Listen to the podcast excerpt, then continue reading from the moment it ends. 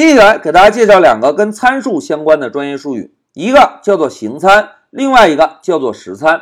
哎，同学们看，这两个术语中都有一个参数的参，对吧？那这两个参数又有什么区别呢？来，让我们看一下上一小节完成的代码演练。同学们看啊，在上一小节中，我们定义函数时，是不是定义了 number 一和 number 二这两个参数，对吧？同时呢，我们在调用函数时传递了五十和二十这两个数据，对吧？那在这里啊，老师告诉大家哦，同学们在调用函数时传递的五十和二十，我们同样也可以叫做参数。哎，那现在问题来了，同学们看啊，定义函数时指定的 number 一和 number 二叫做参数。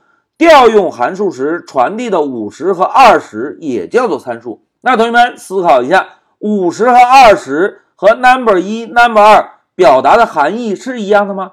哎，显然不同，对吧？那怎么样区分这两个参数呢？哎，在我们开发中啊，就针对这两个不同的参数，给它们起了一个专业的名字。其中定义函数时使用的参数啊，我们叫做形参，而调用函数时传递的参数呢，我们叫做实参。来，让我们先看一下什么叫做实参。同学们看，实参实参实实在在的参数。我们在调用函数时，是不是传递了两个实实在在的数据，对吧？因此，我们就可以管调用函数时传递的参数叫做实参，因为实参中保存的是实实在在的数据。哎。这个就是实参的概念。那接下来再让我们看一下什么叫做形参。同学们，形参的作用是什么？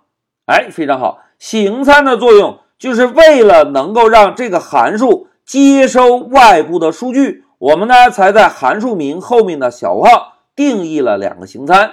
定义了形参之后，我们在调用函数时，是不是才能够传递数据，对吧？这个呢是形参的一个作用。除此之外，大家再观察一下现在代码，在我们现在代码中，是不是要把 number 一这个参数当成一个变量，number 二这个参数当成一个变量进行计算，并且把计算结果保存在 result 这个变量中，对吧？那现在同学们考虑一下，在我们编写这个函数的时候，能够知道 number 一以及 number 二中保存的具体数值吗？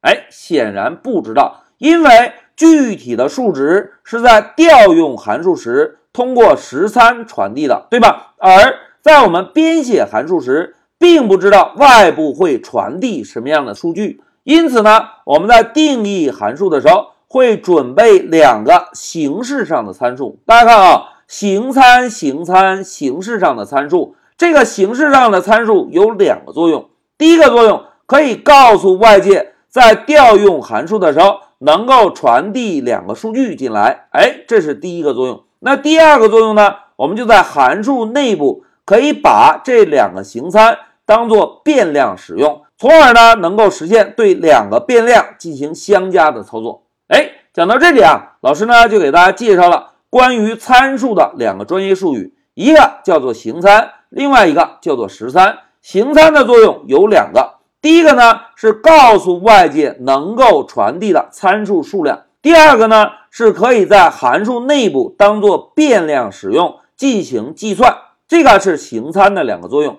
而十三呢，就是我们在调用函数时传递的实实在在的数据，实实在在的数据就是十三。好，讲到这里，老师就暂停一下视频。